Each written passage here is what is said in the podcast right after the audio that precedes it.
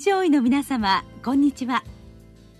恐林製薬がお届けする恐林シンポジア。毎週この時間は医学のコントラバシーとして一つの疾患に対し専門の先生方からいろいろな視点でご意見をお伺いしております。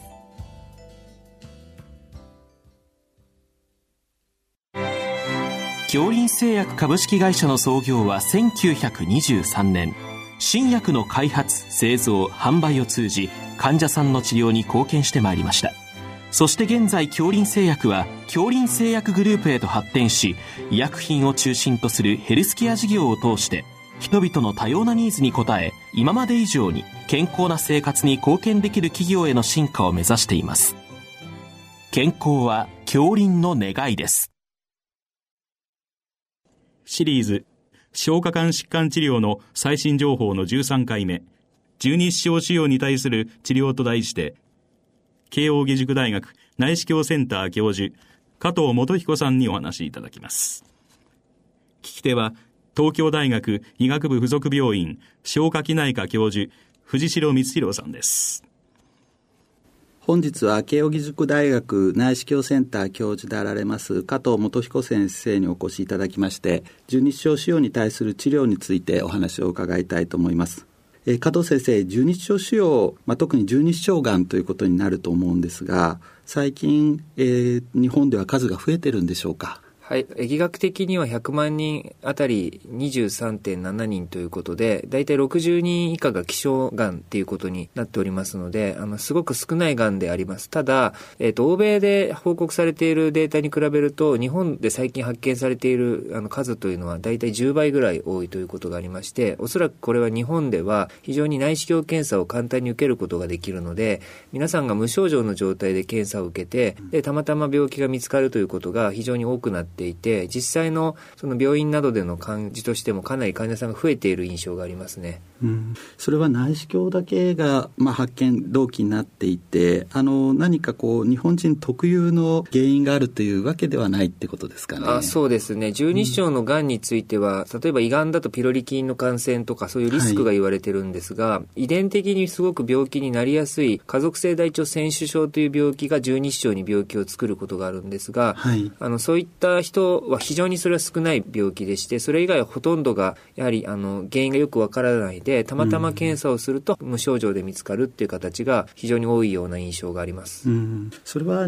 日本で内視鏡がかなり普及しているということが影響しているということでよろしいですかね。そのように考えます。例えば欧米とかだとすごく検査を受けるのがもう高額で受けれなかったりとかっていうことがあるんですが、はい、日本の場合はその医療のアクセスが非常に良いので、皆さん検査を受けていただいて偶然たまたま見つかるっていうのがあの多いと思います。うん2016年から内視鏡検診が対策型検診に組み込まれたと思いますけど、そういう影響もありますかね？あると思います。あの、なので、ほとんど無症状の方が多いっていうのがこの病気の特徴ですね。今見つかっている方の中では。はい。わかりました。えっと、内視鏡で、まあ、そうすると診断見つけて診断するということになるんですけれども、その診断の進歩なんかはどんな感じなんでしょうか？あの、この、もともと消化器の癌というのは、診断をつけるときにこう細胞を一部取ってですね、で、病理検査というのに回して検査をするんですが、はい、あの、この領域はかなりそれが難しいっていうことが知られてまして、良性のポリープと癌を区別するのが、なかなか細胞の検査で完全ではないということが言われています。あと、あの、この場所は壁が非常に薄いので、細胞を取ってしまうと、後の治療に非常に難重するということもあって、診断が難しかったのが現現状なんですが、ここ最近、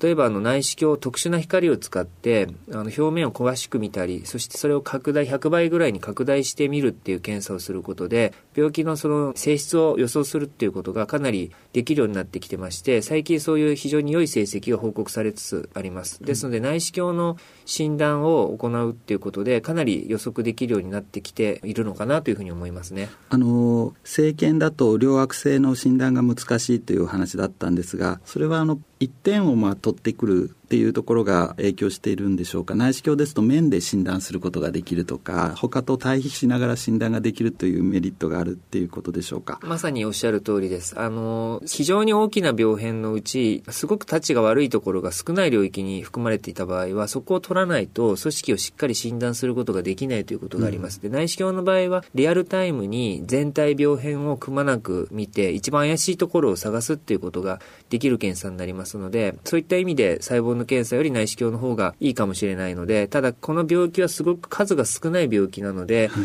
あの、胃とか大腸の病気のように、まだ診断が完全に確立しているわけではないんですが、あの、最近の進歩によってそういったことが分かるようになってきているかなと思います。うん、あとはその生検によって繊維化、病変が治療しにくくなるというお話も先ほど出ましたけれども、内視鏡治療に関しては今どのような状況にあるんでしょうか？はい。非常にこの領域、内視鏡の治療が難しいということが、あの、言われておりました。うん、えー、理由は、あの、一つはその十二章という場所がですね、普通の内視鏡で、あの、大体、こう、内視鏡検査という時に一般の方は胃カメラっていう言い方をされることが多くて、うんはい、主に胃を見る、あの、検査っていうことになっているんですが、今回この出てくる十二指腸っていうのは、指12本分の長さで、大体胃の次のところにある小腸の入り口のところになるんですが、非常に曲がりくねっていて、そしてお口から非常に遠いので、うん、あの内視鏡で到達すること自体がそもそもまず難しいということがあって、内視鏡の治療が非常にまず技術的に難しいっていうことが一つ、うん、そして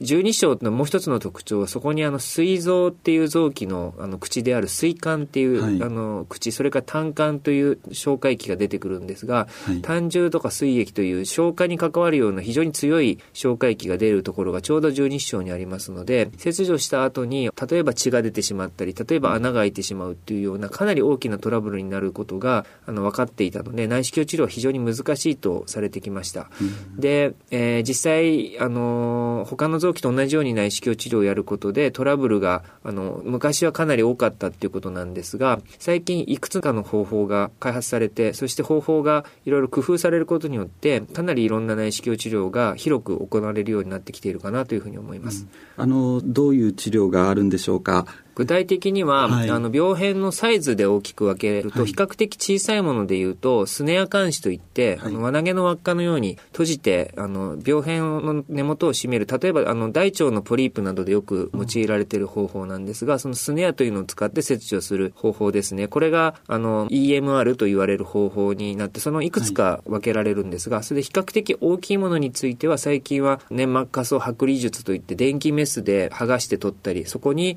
あの外科の切除の外科の先生のサポートを借りるような方法などが報告されています、うん、あの先生は ESD ですねの名手というふうに伺ってますけれどもあの先生のところでの治療成績なんかは教えていただけますでしょうか？はいありがとうございます。あの ESD っていうのは他の胃であったり大腸だったりどの臓器でもやるんですが大きな術中のトラブルっていうのが大体先行といって穴が開いてしまうことを言いますでそれが大体他の臓器だと23%程度っていうことであります。で、えっと、この治療ももう15年、20年ぐらい前から始まったんですが、初期の頃は十二指腸でその治療を行っても、やはり、あの、さっき2、3%と言ったんですが、2、30%ぐらいトラブルがあったということが報告されてます。でただ、えっと、いろいろな方法を工夫することによって、かなり上手なあの先生がやれば、やはり、えー、その先行の確率も10%切るぐらいの形になりますし、まあ、実際術中にそういうトラブルが起きたとしてもですね、あの、傷口をしっかり縫って保護してあげるということをすると、ほとんど術後に何も起こらないということも分かってきているので、うん、えっ、と、我々の施設なんかでは、その術後にトラブルになられるような方は、もう本当に何百人いても、そんなに多くはない。はい、あの5%以下っていうような形かなというふうに思います、はい。うん、そうですそうすると施設を選ぶのも非常に重要なんですね。あの特に大型の病変については施設の差が少しまだあるように思います、小さな病変に関してはさっきお話ししたようなスネアというのを使って切除する方法で比較的安全に取れるようになってきてるかなと思います。なのでまあ病変が非常に大きくなる前に切除してしまえばそれほど大きなあの大変なことではないんですがやはりかなり2、3センチを超えるような大きな病変で見つかった場合は十分注意して治療に当たる方がいいかなというふうに思います。はい、えー、十二指腸腫瘍がんに対する外科手術の現状はどんな状況でしょうか？はい、あの先ほど多くの病変が無症状で見つかって、あの、はい、無症状なんでかなり早い段階なので多くは内視鏡で治るというお話をしたんですが、他方で病気が少しあのがんが浸潤してしまうとですね、あのかなり転移のリスクがある臓器であるとも言われています。うん、ですのでこの場合は手術であの十二指腸とともに周りのリンパ節をしっかり覚醒といって取ってくる処置が必要になりますが、十二指腸の場合特有の状況として、十二指腸という腸だけを切ればいいわけではなくて、先ほども言いましたように、膵臓という臓器であったり、胆管という管がくっついているということになりますので、うん、あの、そこを手術するためには、十二指腸だけではなくて、膵臓そして胆管を一部切って、そしてその残った管の部分を小腸につなげるという、水筒十二小切除術というかなり大きな手術が必要になってきます。ですので、こういう進行して転移のリスクがあるような、えー、患者さんなんかの場合は、そこを切除するということが必要になってくると思います。あと、手術がちょっと難しいような患者さんに対しては、がん薬物療法が行われるのかと思うんですが、どんな状況でしょうか？はい。えっ、ー、と、先ほど申しましたように、十二指腸がんというのは希少がんということで、はい、長らくその、まあ、標準的な治療ですね、どのような形でやったらいいかというのが定まってはいなかったんですが、えー、2018年の9月に、この転移があって手術ができない再発小腸がんに対して、はい、フッカピリミジンというお薬、そしてオキサリプラチンというお薬ですね、これは、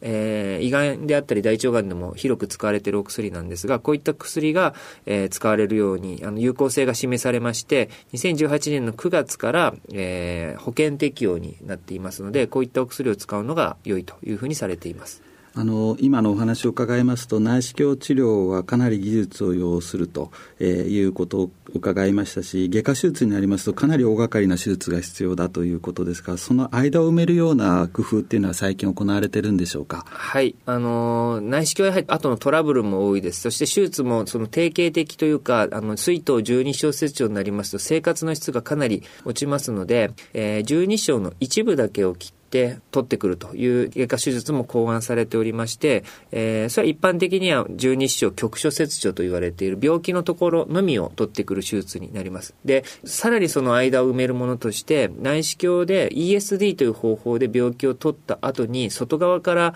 えー、壁の薄いところを補強してあげるような、腹腔鏡内視鏡合同手術、レックスと言われる方法も、今ではもう保険で使えるようになっていますので、うん、そういった治療も提案されています。あの、様々な工夫が今行われて、この希少がんである十二指腸腫瘍がんに対する治療が発展してきているということがよくわかりました。ただ、まだ数も少ないということで、あの、しっかりとした施設で、えー、診断治療が行う必要があるものということも理解いたしました。えー、本日は加藤先生お忙しい中、ありがとうございました。ありがとうございました。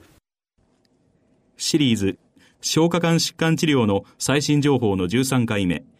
十二指腸腫瘍に対する治療と題して、慶應義塾大学内視鏡センター教授、加藤元彦さんにお話しいただきました。聞き手は、東京大学医学部附属病院消化器内科教授、藤代光弘さんでした。